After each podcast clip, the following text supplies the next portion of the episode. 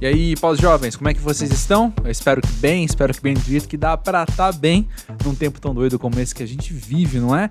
Se você nunca veio a esse cantinho aqui da Podosfera, seja muito bem-vindo ao Pós-Jovem. Eu sou André Felipe e converso toda semana com pessoas muito incríveis sobre essa fase da vida quando a gente é novo, mas não é mais moleque, quando a gente ainda tem muito o que aprender, mas já tem algum repertório.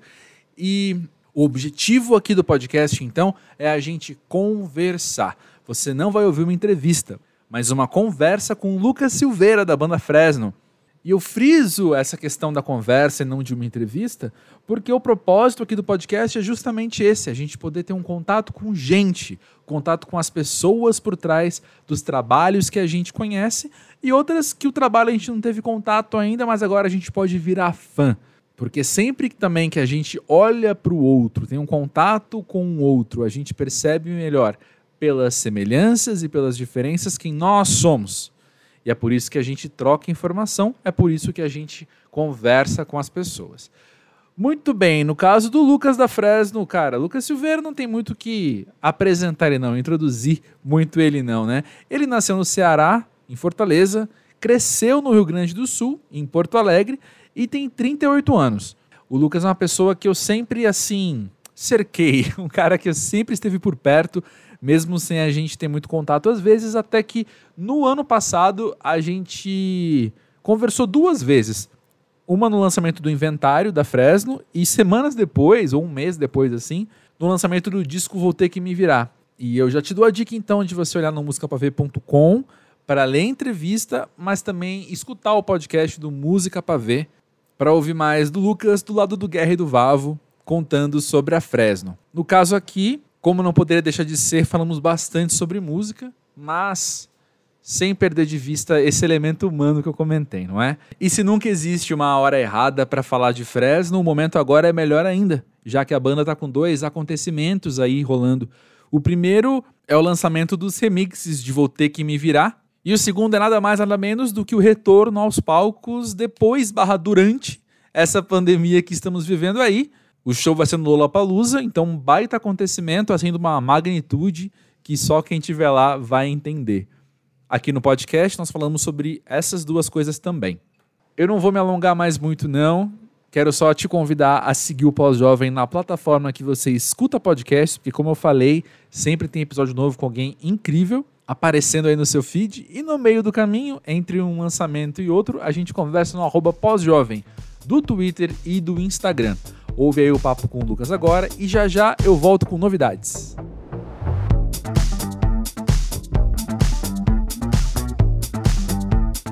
Lucas, conta aí pra gente, pra você que quer ser pós-jovem. Pós-jovem? Sei lá, mano. O que é ser pós-jovem? Eu, assim, uh, desculpa, eu já ouvi falar essa nomenclatura, então eu posso estar falando besteira, mas como eu estou no computador, a gente dá um, glu, um Google aqui, ó.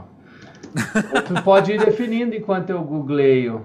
A pergunta é para você o que é ser pós-jovem. Para o Google o que é ser pós-jovem, sei lá. Uh, bom, o que, que eu acho que é pós-jovem é a nova noção de jovialidade, que não é mais atrelada a uma idade, assim. Então, acho que tem pós-jovens de todas as idades. E, e sei lá, numa Sim. cultura anterior, aquela coisa anterior, uh, mais antiga, eu acho que o papo era muito. Tipo assim, não, você não tem mais idade para fazer isso, né? Uhum. E eu acho que já era isso aí. Eu acho que agora a gente já superou isso. Você pode ser jovem para sempre. Total. É, você tá muito de acordo com os mais de 100 episódios, mais de 100 convidados aqui do Pós-Jovem. Eu tô, eu tô, não, vocês são tão famosos. Quando a gente dá Pós-Jovem, não aparece a definição do Wikipedia. Aparece vocês, cara. Tá vendo? essa palavra não foi inventada por vocês, né? Ah, não sei, cara. Não sei dizer assim. Mas, inclusive, eu já, já briguei bastante aqui no podcast porque teve gente usando o termo recentemente para justificar atos ruins, atos maléficos tipo, de outras pessoas, entende? É, o, o pós-jovem mamãe falei, tipo isso. Tipo isso, tipo ah, isso. Ó, mas, ó, mano, tudo, tudo que existe tem todos os lados, assim. Então, a, a pós-jovialidade, ela tem seus pontos, seus pontos altos seus pontos baixos, né? Gente tem que abraçar tudo.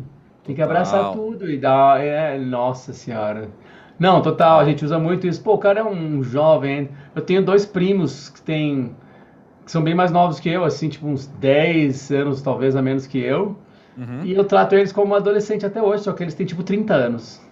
Uhum. Aí direto, direto eu não, bah, cadê os piá, né? Cadê os guri? Uhum. E aí eu esqueço que os caras já estão, tipo assim, mano, muito adulto. É, eu acho que eu falei isso uma vez aqui já, assim, mas eu acho muito engraçado que é a hora que cai a ficha de por que aquele seu tio te trata como criança por tanto tempo, saca? Uhum. É quando você uhum. vê que você também trata seus primos como criança por tanto idade tempo. Idade atribuída, não, tem a idade atribuída também. Tem pessoas da minha idade que por algum motivo eu olho para elas e trato elas como pessoas mais velhas.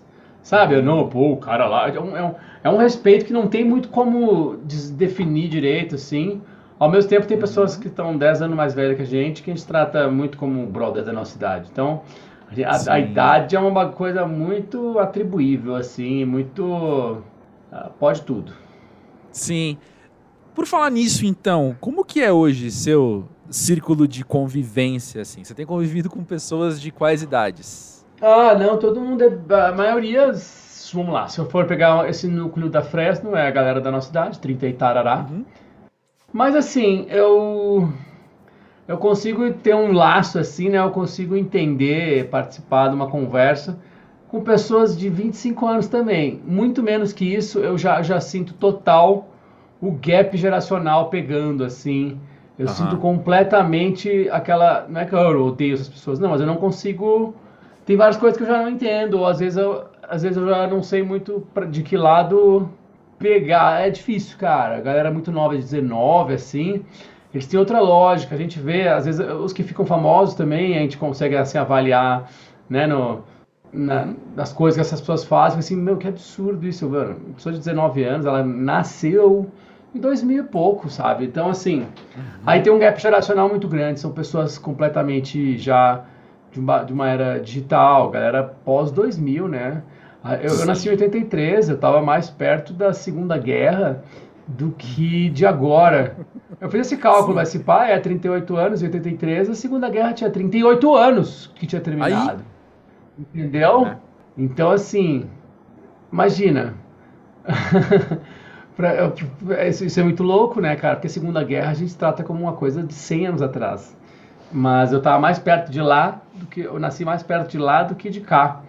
Então, sei lá, bicho. Mas assim, eu sinto isso. Mas meus amigos eu, eu, eu, trabalho, assim, eu lido, eu produzo às vezes uns artistas que é a galera de 20 e poucos, assim. Tem uhum. uns, mas nunca menor do que isso, assim. Aí eu acho que rola o gap mesmo, não, não, não sei.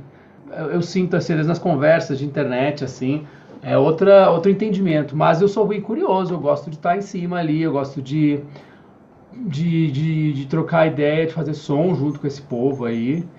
Porque uhum. justamente a galera já tem um chip diferente na, na cabeça, né? É, gostei muito quando você falou esse lance da Segunda Guerra, porque eu acho que o que está nas entrelinhas ali gritando, né, é que o mundo era outro. Sabe? a gente cresceu num mundo e aí agora a gente está vivendo outro mundo. E a gente uhum. foi ali, mal e mal, se adaptando ou tentando se adaptar, uns mais, outros menos, né? As mudanças uhum. e todas e tal, mas é diferente você conversar com quem não precisou se adaptar, porque já nasceu nessa, nessa dinâmica nova, né? Então, eu acho muito que a gente tem que estar tá aberto também a, a esses, como é que fala? Esses embates geracionais, né? De você olhar claro, e falar, cara, a gente vai ter diferença um... aqui sim. A gente vai falar línguas diferentes. Para não virar um velho trouxa. Claro, não, não, você, você pode ter certeza. Eu só sinto que eu já eu, eu já, já me sinto tiozão em conversas com essa galera mais nova, assim. Apesar de eu ser Sim. bem pós-jovem para um, pra alguém que tem 38, uh, eu sinto essa. Eu, eu, já sinto uma diferença ali. Mas é isso também. E a gente era outro mundo e o mundo demorava mais para mudar. Então, assim, uhum. as épocas eram maiores. Hoje eu já acho que nem existe mais uma noção de o mundo está mudando, porque não. Sabe, as coisas são muito rápidas. Dois, três, quatro anos, assim, já dá um, umas viradas de, de chave muito grande na, na sociedade inteira, assim. Então uhum. é. Então nem acho que nem acho que a gente foi a última geração que falou assim uma boa. É porque a gente teve a última grande quebra assim, eu acho de paradigma que foi internet, né? Eu uhum. fui na casa de um cara que tinha uma conexão de escada, que era um colega da escola, não tinha computador em casa ainda. E eu fui na casa de um cara, ele tinha um computador, e a gente falava assim, ó, oh, mano, www. qualquer coisa.com, a gente falava, uau, existe esse site! Criança, se eu tinha que 10, 13 anos. Aí eu, botava, assim, aí eu botei sex.com e apareceu tipo um site de putaria. Eu fiquei, nossa, mano, a internet! então, é muito louco, cara. Assim, te pegou isso, é. assim, quando a internet parecia um, uma coisa, um oráculo, uma, uma livraria onde você vai buscar coisa. Tu não tinha uma presença digital, mesmo que tu tivesse uma página na internet, não tinha. Então gente pegou Exato. isso. E eu acho que uma revolução que se pá é mais cavala que a da internet é a das, é a das redes sociais, que é uma coisa que inventaram por causa da internet. Exato. Isso aí tem 10 aninhos, né? O meu Twitter, meu Orkut é de 2004, meu Twitter é de 2008, minha Facebook também. Então, assim, é uhum. essa revolution aí, meu irmão, essa aí foi forte, entendeu? Porque aí foi um lance de costumes, assim, né? A gente não ficava olhando o telefone há 10 anos atrás.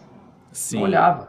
E você é um cara que a impressão do lado de cá é que você se dá muito bem com esses meios digitais, assim. Você olha para as ferramentas, sabe usar elas, sabe se comunicar bem nelas. E do lado de dentro, como é que é para ah, você? Eu não tenho muita vergonha, assim. Eu acho que é isso. Eu não sou, não sou tão envergonhado para essas coisas. Uhum. Eu, eu, confesso que quando surgiu o TikTok, eu fiquei assim, puta, eu acho, será que é aqui onde a gente vai arriscar uma linha e eu acho que eu não consigo ser nativo disso aqui?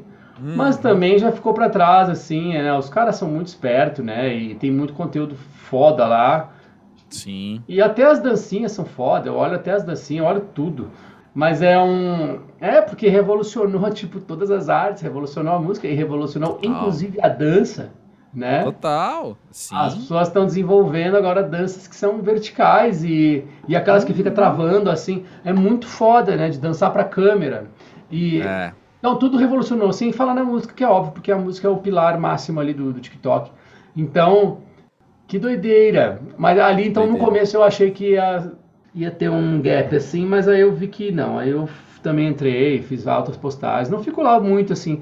A minha rede social de ficar, onde eu moro, é realmente no Twitter. No Twitter é eu, nóis, eu resido. Sim. Ali eu, porra, eu me informo, meus amigos me mandam coisa interessante. Então é ali que eu, que eu resido, assim. Agora, as outras eu dou umas passeadas. Sim. É isso.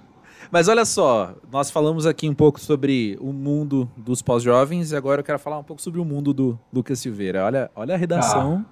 que eu tô caprichando aqui. Tá bom, tempo tá real. bom. Olha só. Cara, é muito louco a informação de que a Fresno surgiu em 99 e que você tá envolvido em um, no seu projeto da adolescência aos 38 anos. Né? E aí? Isso é, isso é doido. Não sei, cara, mas é que eu acho que quando. Não foi uma é... pergunta, eu entendo, assim. Mas enfim. Não, mas é que eu acho que é quando uma banda fica mais presente isso, mas várias pessoas têm a felicidade de trabalhar na sua empreitada da adolescência, né? Se tu pegar o cara que, sei lá, o dono de o cara que tem uma hamburgueria, o cara começou a cozinhar lá na adolescência. O cara que, que é estilista, cinco anos já fazia. Mas claro, a banda é meio que um grupo, tem um nome, tem um negócio que marca assim.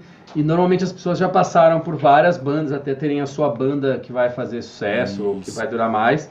E não, aí realmente a Fresno é minha primeira. Isso traz um peso que eu demorei muito para me livrar, assim, que é às vezes tentar me fidelizar a essas raízes da adolescência e talvez acabar a Fresno, porque eu quero montar uma coisa nova, que eu faça um outro som. E a, a resposta sempre foi: ah, mano, foda-se, vamos, vamos fazer a Fresno evoluir com a gente. E foi isso que a gente uhum. fez, assim. Então, óbvio que eu olho com carinho as coisas que eu fiz quando eu era um adolescente, mas é tipo, sei lá, o Picasso, né? Tem as épocas dele ali, cada ano tinha uma época dele. Sim. É, é muito louco, assim, porque em em arte plástica, ninguém cobra coerência muito no artista, né? O meu irmão é um artista plástico, hum. aí vai lá, faz umas, umas, uns bichos na floresta gigante, aí do nada ele, ah, mano, agora eu vou fazer um bagulho completamente abstrato. E, e não existe assim, ou tu é um diretor de cinema, mano, cada filme é um filme, foda-se, sabe? Mas em música, né, a gente consegue olhar as carreiras das pessoas com uma timeline, assim, e mesmo a gente tendo mudado muito, existe uma timeline aí, né? Tem uma timeline aí, não tem grandes rupturas Sim. assim que, oh meu Deus, parece outra banda, sabe? Não, não teve muito isso, né? E eu acho que até as bandas que têm uma mega ruptura, às vezes elas não estão coladas por álbuns. Às vezes entre um álbum e outro, tipo assim, Radiohead entre o OK Computer e o Kid A. Quem acompanhava via que eles já estavam indo para aquela viagem ali, né? Então, uhum. nesses três anos, e aí estou em retrospecto, o OK Computer já é um disco que é muito maluco, assim. E... Uhum. Mas enfim, a nossa timeline ela faz sentido também, mas aí, aí, aí eu entendo que é pitoresco que eu esteja trabalhando no meu projeto da adolescência, porque é fato, é verdade, assim, tipo, a minha bandinha ali, de certa maneira, ainda é isso, né? A bandinha ali, eu, meus amigos, tocando um som, fazendo umas músicas. Uhum. Isso é muito massa, isso é incrível. E como é que é quando você olha para trás, então, hoje, assim, cara, metade da. Mais da metade da tua vida tem Fresno nela. Uhum. Como é que é você olhar para trás e perceber o quanto você era moleque já trabalhando com isso? Saca? Aham. Uhum. Ah, eu. Tem um negócio que é meio de siglo, assim, né? Eu, eu, eu gosto de acreditar, não é nem que eu acredito. Que eu, eu sou muito pouco pessimista, né? Então, quando começou a hum. Fresno, mesmo eu sendo muito ruim ainda, assim, eu tinha certeza absoluta, sabe? Tipo, mas não era uma certeza pensada, eu não tinha um plano exatamente, nem a banda. Mas eu tinha certeza absoluta, assim, que eu, ah tá, a gente vai ter uma banda para sempre. E a gente vai ser. Na época eu tinha recém bombado Los Hermanos com Ana Júlia. Aí eu falei, vai ser igual Los Hermanos. Aí, uma dessas músicas aqui vai ser a Ana Júlia e, mano. Estamos aí fazendo música até hoje. Ainda não tivemos uma Ana Júlia, exatamente, né? A gente tem várias Sim. músicas que a pessoa, que a galera ama, que todo mundo canta, assim. Mas até o fato de a gente não ter um hiper hit como o NX0 teve, isso também meio que é bom, cara, porque a gente não é obrigado a tocar nada. A gente uhum. não tem. Bandas da idade da nossa tem seu show comprometidíssimo com as coisas que são legado, assim, né? É o que eu ia falar pra... agora. E não só o show, mas os discos também, né? É. Você, vocês colocaram a, a, sei lá, a fluidez musical na essência da Fresno. A Fresno vai mudando de um disco para o outro, né? Isso. E aí, gente, às vezes, que tem um, um grande hit ali no meio, fica preso também, mais ainda aquela questão que a gente estava falando agora, né? Do, de ser cobrado para fazer mais daquilo, né? É, eu não sei o quanto foi a gente que forçou isso dentro do nosso público. Eu não sei o quanto de prejuízo isso nos causou. Mas assim, as quatro músicas que mais tocaram é que a gente viveu a passagem. Então, às vezes, o hit de é. rádio ele nem é tão importante mais, mas na época era um absurdo você ter um hit de rádio e não tocá-lo no seu show. Mas hoje, uhum. mano, é muito assim, tipo, tá, meu, é um hit que tocou na rádio na época, mas é simplesmente uma música que tocou na rádio. Não é necessariamente a melhor, também não é necessariamente a que os fãs mais gostam.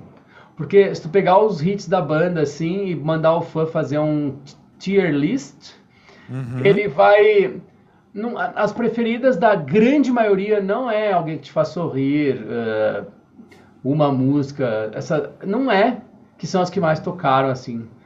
São outras. E não é que elas são ruins, mas é, não é as que elas simplesmente foram músicas de trabalho na época, entendeu? Sim. E aí às vezes tem, é claro, aí tu tem que também entender quem é fã, né? Quem é fã, quem vai no show, né? Exato. Porque tem tem vários níveis de fã. Se eu vou num show do Pink Floyd, que é uma banda que eu acho legal, mas eu não sei todas as músicas, os caras ficarem só os lado B, eu falo assim, caralho, não conheço nenhuma, né? Então tem várias pessoas que conhecem Fresno nesse nível, de não conhecer uhum. todas, mas aí eu acho que acho que é um preço assim que se paga. Eu acho que assim, e tem umas que a gente não consegue não tocar porque a gente percebe que de fato significa muito assim na nossa carreira e, e que inclusive conversa com o que a gente faz hoje né? Uhum. Uh, mas já chegamos num ponto em que a gente tem que cortar um monte de música, assim, de um show, por exemplo. Mas aí, só terminando a minha ideia, eu não sei de outra banda, real, real isso. Eu não sei de outra banda, assim, que tenha um, um, a, a, idade da nossa e que tenha, sei lá, uma história parecida em termos de ter sucesso ou, enfim, de dimensão que realmente os hits lá de rádio, lá de trás, eles não importam, eles não estão entre as 10 músicas mais ouvidas da banda, assim. E, e, nenhum fã, depois do show, fala, como assim, vocês não tocaram tal música? Eu acho que, inclusive, elas estão lá para um dia a gente tocar só de pirraça, saca? A gente vai lá e uhum. toca só de pirraça, assim, porque tá lá, elas são nossas, entendeu? E a gente entende elas, mas a gente também percebe que parte da nossa sanidade vem de, de tipo assim, olha que nossas músicas novas, a gente está querendo muito tocar elas, elas estão nos emocionando muito agora, então se vocês querem ver a gente arregaçando aqui, olha, ouve essas aqui, tá? Curte aí. E o fã tem isso, assim, ó, por exemplo, o disco já saiu faz um tempo, já saiu faz uns 4, 3, 4 meses, então ele já não é mais novinho, e ainda tem uma, duas, três, quatro, cinco, seis músicas entre as mais ouvidas, sete, oito. Só tem ali, ó, Diga Parte 2, que não sai do top 5. Uhum. Porque é isso que eu falo, não é um hit, não tocou em rádio nenhuma, mas os fãs, assim, morrem com essa música. E aí tá ali desde quando você se foi, que é um hit de rádio, mas ela só tá ali porque ela tem uma playlist enorme do Spotify, uma editorial que, que é tipo 2000 revival, sei lá o quê, e dá 50 mil plays para essa música toda semana e ela não sai dali. Mas não é uma música que os fãs, que os fãs vão lá e querem ouvir. Apesar de eu gostar Sim. bastante dela. Cara, muito interessante. Eu fico pensando que, pô, ainda mais olhando para você, observando você ao longo dos anos, você é um cara que eu vou chamar de agitado uhum. no Amo Barra Soul, né? Também sou uhum. muito agitado assim e eu fico curioso para ouvir de você como que é para você se manter entusiasmado com música, cara. Uh, ah, mano, é o que eu mais gosto.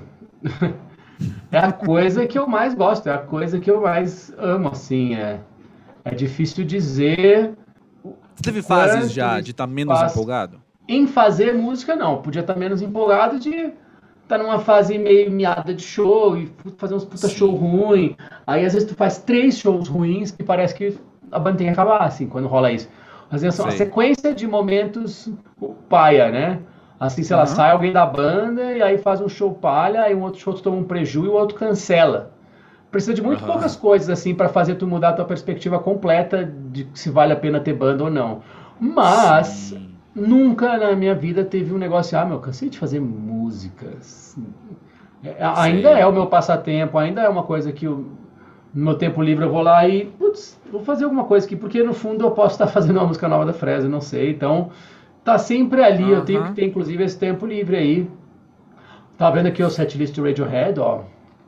Eles tocam os hits, cara. Então eles não são uma, um exemplo não são uma eles Fresno, não, assim, né? Eles não são assim uma Fresno, saca? É.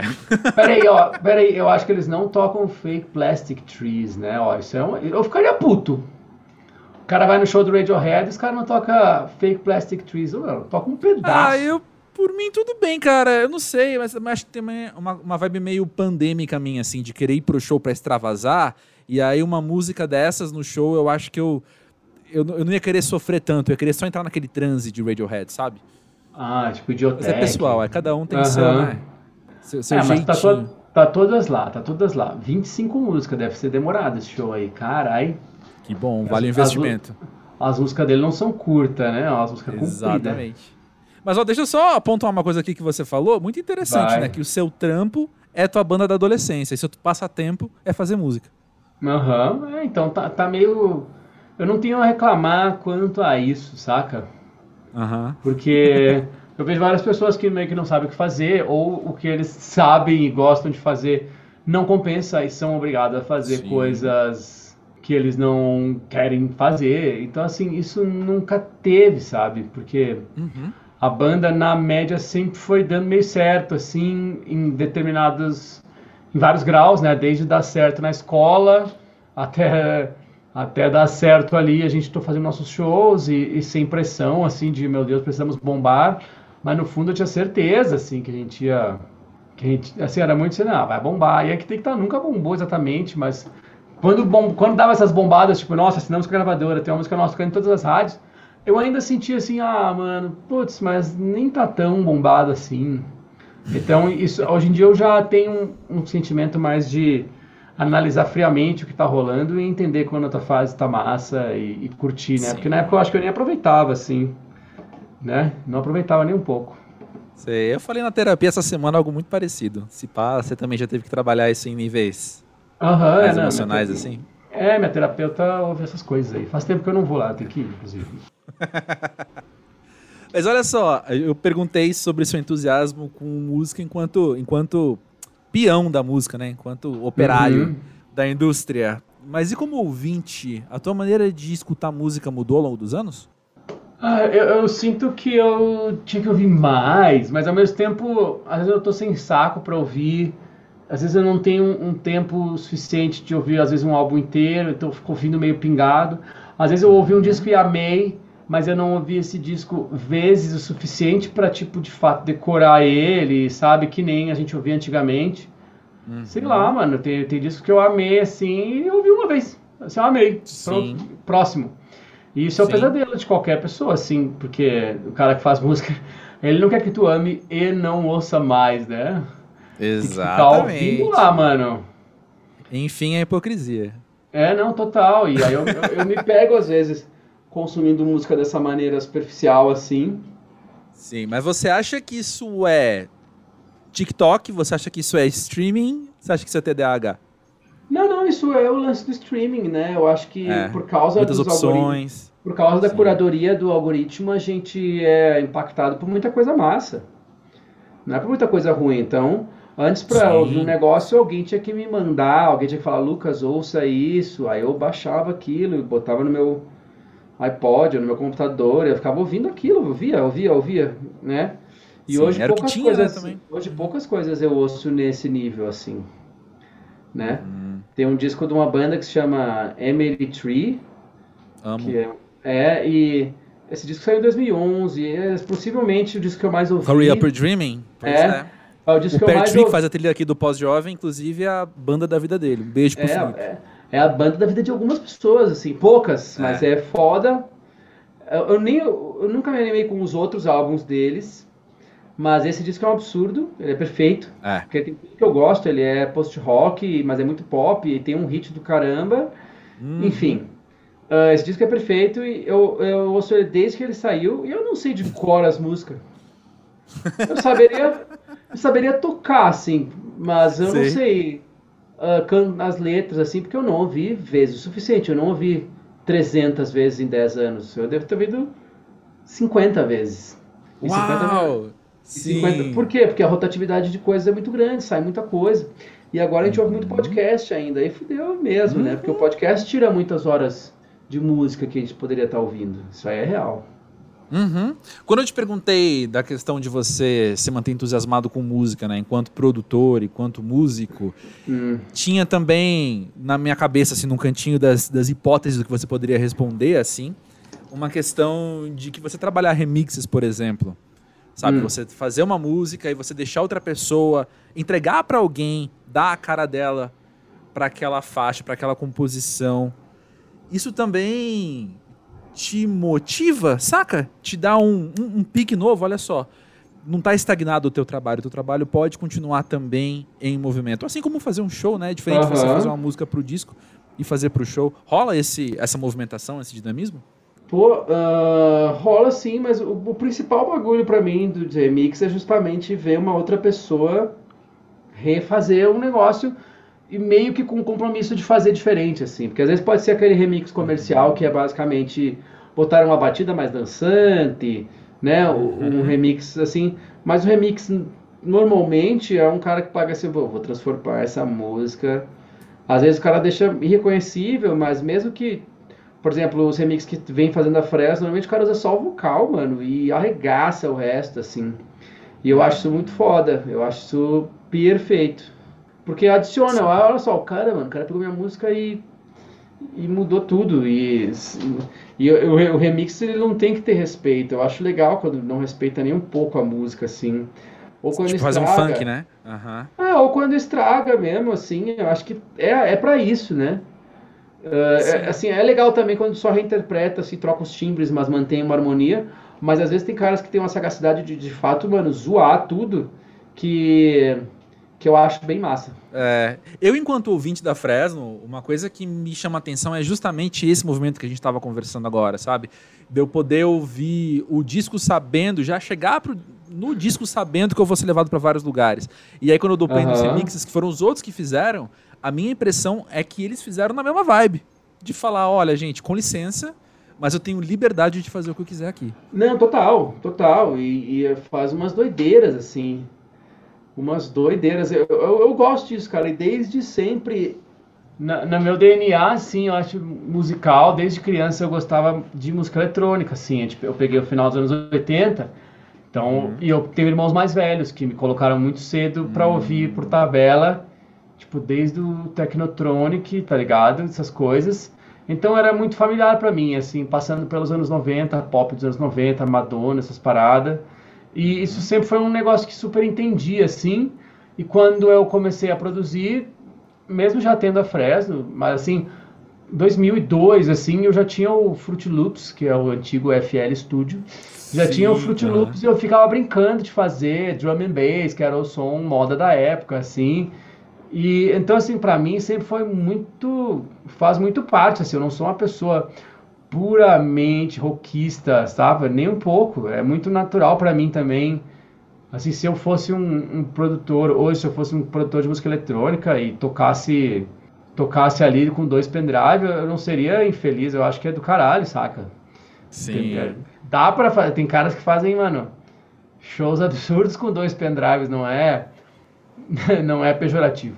Mas enfim, na, na, minha equação ali que faz as coisas que eu faço, o, o, pensamento eletrônico ele sempre é muito presente, sim. Então é muito normal que eu incorpore isso até na própria música da Fresno, né? Mas uhum. também e, e, hoje em dia o rock ele, ele está cheio de uma coisa que para quem faz música eletrônica é muito normal, que é sound design. O rock, os discos que a gente ouve por aí, assim, os discos que estão estourando nas paradas, eles são repletos de sound design, né? Se pegar um álbum do Bring Me The Horizon, ou um álbum do 21 Pilots, que é outra coisa, assim, ou o disco do The 975, é, é sound design, mano, não é só pegar as guitarras, baixo, bateria e gravar.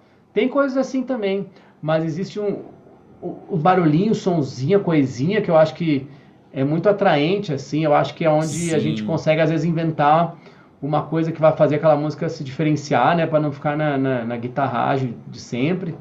E uhum. então, assim, uh, me serviu muito, né, esse meu interesse por música eletrônica. É um mundo infinito, ele não tem fim. Ele não, ele ainda se está criando sonoridades novas o tempo inteiro, assim. Então, eu gosto bastante.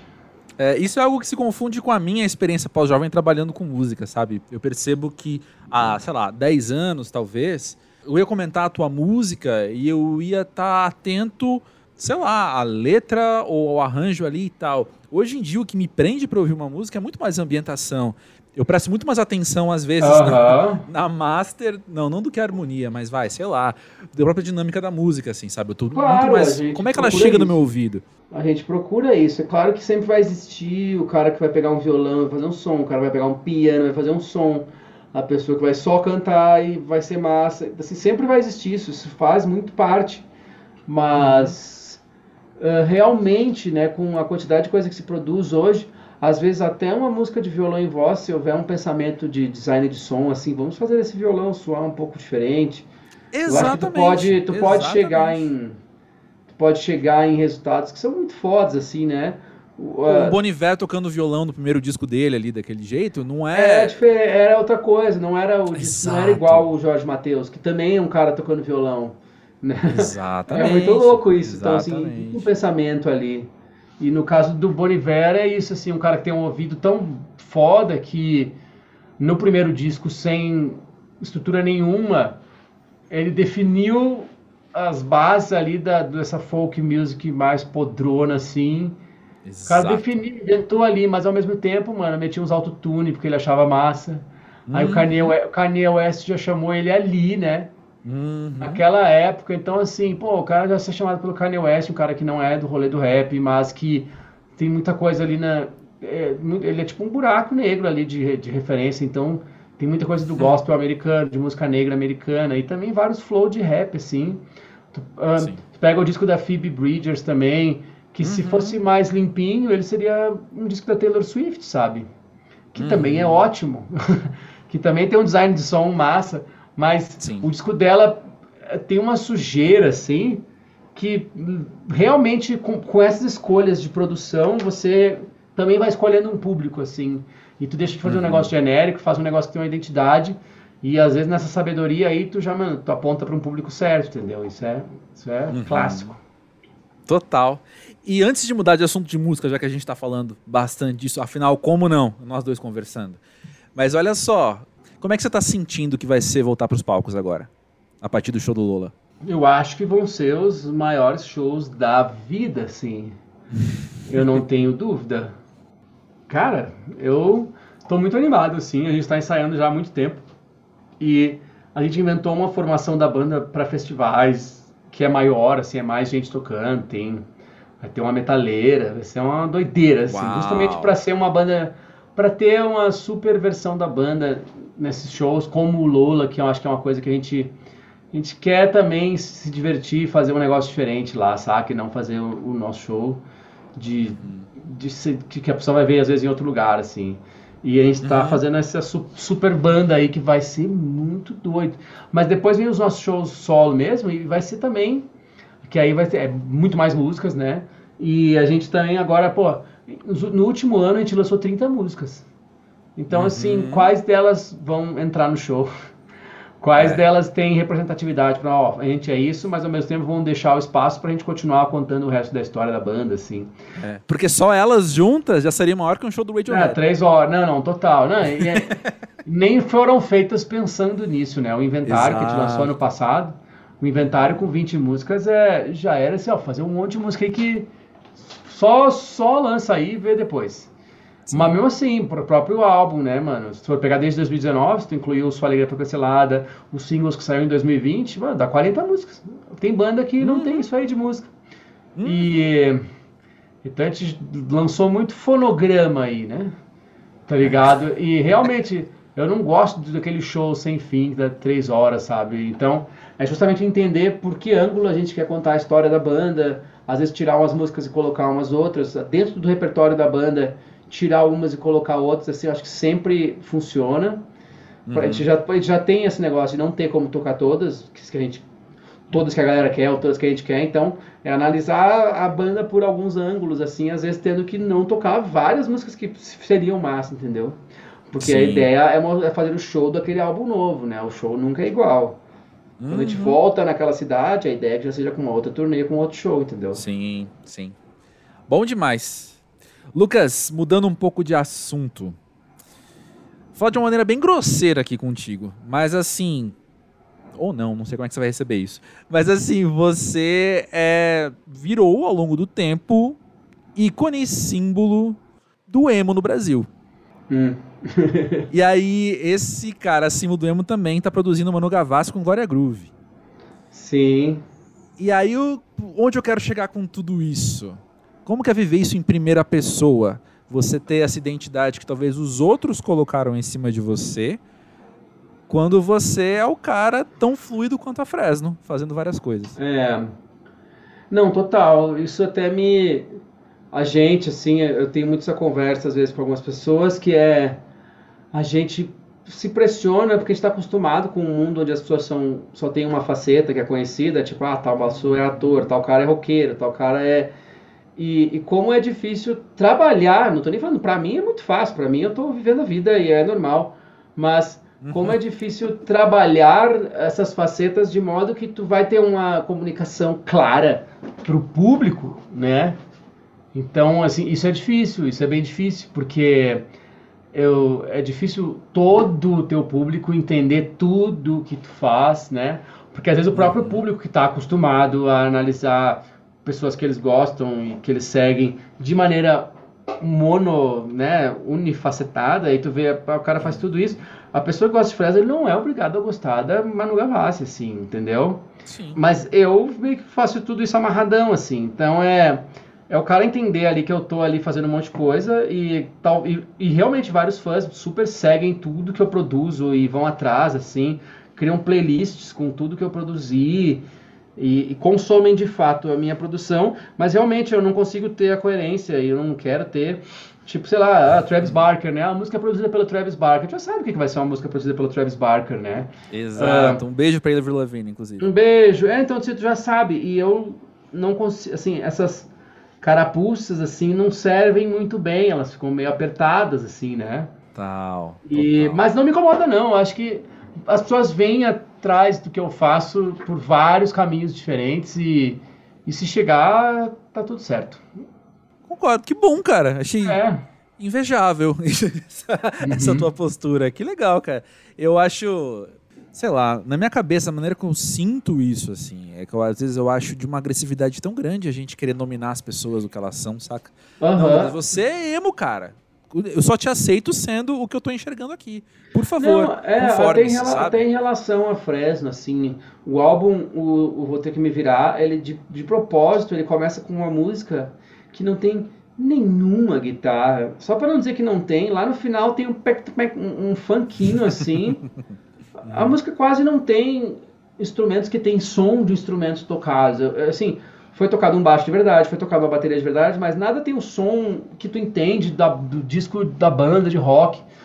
E a, a faixa 2 já é o contrário. A faixa 2 a faixa dois é que é, chama Fudeu, talvez é o, o, punk rock assim, mais punk rock que a gente já fez, saca?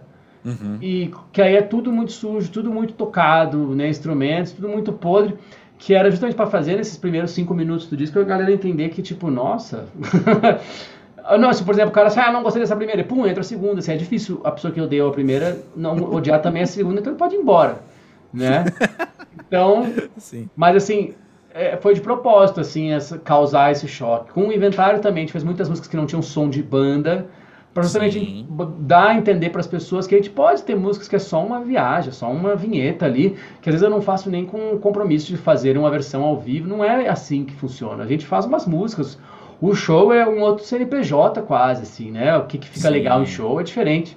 Uh, é, sou, e quando eu vejo então, às vezes uma pessoa falando assim, nossa, essa música, o cara analisando aquela música sozinha, sem o contexto do álbum, falando, nossa, a música é uma merda, não tem guitarra. O cara que já tem, às vezes, esse pensamento de não conseguir ouvir algo que, que tem guitarra, bah, é, ele já se priva aí de ouvir muita coisa massa, né?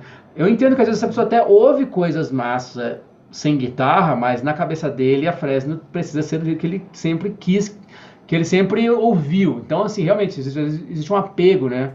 Já me falaram assim, cara, não, não é problema que eu não, não é que eu não gosto desse tipo de som, eu gosto de funk, mas a Fresno fazendo um funk eu fico assim, porra, cara. Mas, sei lá, mano, eu não tô nem aí, assim, eu, é, é, é uma questão de de manter o nosso ânimo lá em cima, assim, animado com o bagulho que a gente está fazendo. Manter um fã que é interessado, interessado, então o fã já não espera um disco que seja mais do mesmo nosso, ele quer ouvir um bagulho que, tipo, tá, qual é a nova viagem dos caras? Então é uhum. prestar esse serviço e também continuar com uma sonoridade que vá tendo relevância no momento que está acontecendo, assim, né? Uhum. A gente não faria esse disco há 10 anos atrás, ele nem seria tecnicamente possível 10 anos atrás, mas hoje é. A gente vai lá e faz uhum. assim. Daqui a pouco posso muito bem falar, não, agora é tudo organicaço, não sei o quê. Não tem problema, não é isso, não é regra. Eu acho que uh, não ter, assim, um, um, Fazer os negócios que a gente tem vontade é o que garantiu essa longevidade da banda. É isso. É isso, total. Eu aqui outro dia, vou ter que me virar e foi sucesso, viu? Então... Olha só. Não, ela soa bem na balada, tá louco? É, é mix, ela é mixada para ser assim, exatamente. Sim. Se tivesse umas guitarras, ficaria ruim na balada. Só, só se fosse muito limpa, só se fosse muito limpa. É. Né? Então, bom demais. Mas olha só, encaminhando aqui para os últimos minutos da nossa conversa, já que eu falei de emo, eu queria propor da gente conversar sobre sentir. Conta aí, Lucas, o que, que tem sido mais difícil sentir na vida pós-jovem? Uh, pô, difícil isso aí, cara. Não, um sentimento que eu me pego assim é. Eu comecei a ter uns ataques de nostalgia enormes, uhum. de uma maneira assim, tipo, pá, eu acho que realmente não volta mais essa jovialidade ali da nossa vida, né? De, de uhum. lembrar com saudade de outros momentos assim. E aí, conversando com a minha teira, eu já penso assim, ó, quanto isso é fruto de pandemia, né? Porque, no fundo, o show pra gente, até o show ruim, é meio que uma balada, assim, então ele dá uma, uma refrescada. E, e pela, pela, primeira vez em 22 anos, a gente ficou dois anos sem fazer isso. Então, assim, Sim. eu acho que aí mora um pouco dessa angústia que foi sentindo, demorou para me pegar. Eu vi pessoas se descabelando ali nos primeiros meses de pandemia e a gente estava não amando, mas assim, não estava, acho que estava até nos ajudando a fazer outras coisas que a gente não fazia, até aqui em casa mesmo, assim. Uhum. A gente ficou muito mais próximo da nossa filha e tal, porque, né, tá aqui uhum. em casa, tem que cuidar. E aí, Sim. então, teve esse lado assim, mas com certeza uma hora vai batendo nas coisas assim, e, e eu, eu, o que eu tenho sentido, né, que é uma, um sentimento bem de pós-jovem, é só, tá, eu não sou mais jovem, eu sou pós-jovem. Uhum. E aí, esse senti e outra, e eu tenho certeza que eu vivi, o importante é que emoções eu vivi, mas...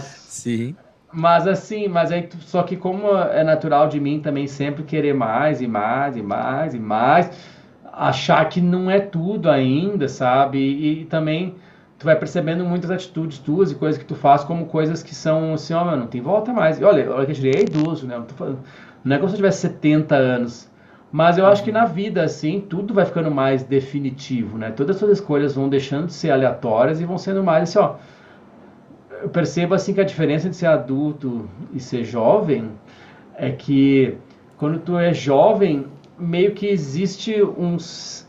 Existe um caminho certo e um errado, assim. Ou melhor, existe um caminho que vai te trazer tranquilidade e um outro vai te trazer angústia. E às vezes, quando você é adulto, normalmente tu tá entre duas situações angustiantes, assim, e tu vai ter que escolher uhum. com base em sei lá o que, a que menos vai te angustiar, né? Ou às vezes até a que vai te angustiar muito, mas que pode ser a certa, sabe? Eu, eu, eu sinto isso, assim. Entendeu? Essa coisa do, do, do, do tempo mesmo pesando assim, e aí é foda, mas também não tenho muito do que reclamar, mas eu sinto isso, né? A, a vida ali Sim. pesando, assim, ah, as obrigações, né? O bicho uhum. pega. Pois é. Quando você falou dos shows, eu pensei uma coisa também, assim, né? Porque falando de, pô, sou pós-jovem, então minha vida já tá diferente de antes, e ir pro show era como estar tá numa balada. A questão do show é que é uma coisa muito física também, né? De corpo inteiro. Você uhum. tá ali uhum. com o teu corpo todo sentindo aqui, o teu corpo todo em movimento. E, pô, querendo ou não, assim, desde um valor muito simbólico até psicanalítico, até uma coisa muito prática, assim, a juventude está muito ligada ao físico, né? Tá uhum. muito ligada a você estar tá em movimento e você tá ali, enfim, até ocupando espaços e por aí vai. Então, quando você fica dois anos sem isso, eu acho que você acaba tendo um outro referencial de como você experimenta teu corpo, saca? Uhum. Não, total, total. Às vezes teve, teve um show que a gente fez que eu falei que eu cheguei muito destruído no dia seguinte. Eu fiquei assim, caralho, mano, eu dormi cedo, o que aconteceu? Aí eu fui ver vídeo do show, mano, eu, eu realmente fui de joelhos, assim, tipo um, um, Guitar Hero. fui de joelhos, assim, deslizando, e aí depois eu deitei todo o meu corpo para trás. E aí uhum. depois eu joguei minhas pernas para cima e dei uma cambalhota para trás, assim, tipo, virei, em vez de me levantar de frente com a guitarra difícil, eu dei uma cambalhota para trás, que eu não sei como não quebrou a guitarra, como ela não desplugou o cabo, mas eu sei Mágica, que isso fez técnica, com o meu balé. corpo. Sim. Eu sei é. o que isso fez com o meu corpo, e realmente eu, eu estava possuído ali pelo ritmo ragatanga, né? Porque foi algo que pareceu sensato fazer na hora. E isso é muito doido, muito doido. Não, total. Bom, casado com uma atleta ainda por cima, né? Então ainda tem é, essa questão... a pressão é forte. É. com certeza. E teve mais alguma coisa além dessa de lidar com essas angústias que você falou? Você consegue identificar mais algum sentimento que você aprendeu ou a lidar com ele ou que ele existia sendo pós-jovem? Ah, ah, eu acho que eu uma coisa que o jovem sente muito é vergonha, né? E eu hoje em dia sinto menos vergonha. Uhum. E uma coisa que é normal também de jovem é se importar demais. Uhum. e aí com o te... eu ainda me importo demais com coisas que às vezes não seriam que meio que eu poderia mandar se fuder assim, mas cada vez menos, assim, eu sinto que cada vez E é libertador, né? É, exatamente. Então, assim, eu, eu me sinto um pouco mais liberto de umas noias assim que eu tinha quando eu era jovem, que só melhorou na, na minha pós-jovialidade, uhum. saca? Pô, bom demais. Lucas, é. que baita prazer poder só sentar e bater papo contigo sobre tudo isso, sobre ser pós-jovem, sobre música, sobre música sendo pós-jovem e por aí vai. Parabéns aí por todos os trampos, sempre um baita prazer ter contato com o teu trabalho, sempre baita prazer conversar contigo. É isso. Valeu, mano. É nós. Um beijo aí para todos os pós-jovens e todos os jovens que já estão se preparando para a pós-jovialidade aqui nesse Brasil. Tá bom? É nós, mano. Valeu. Valeu.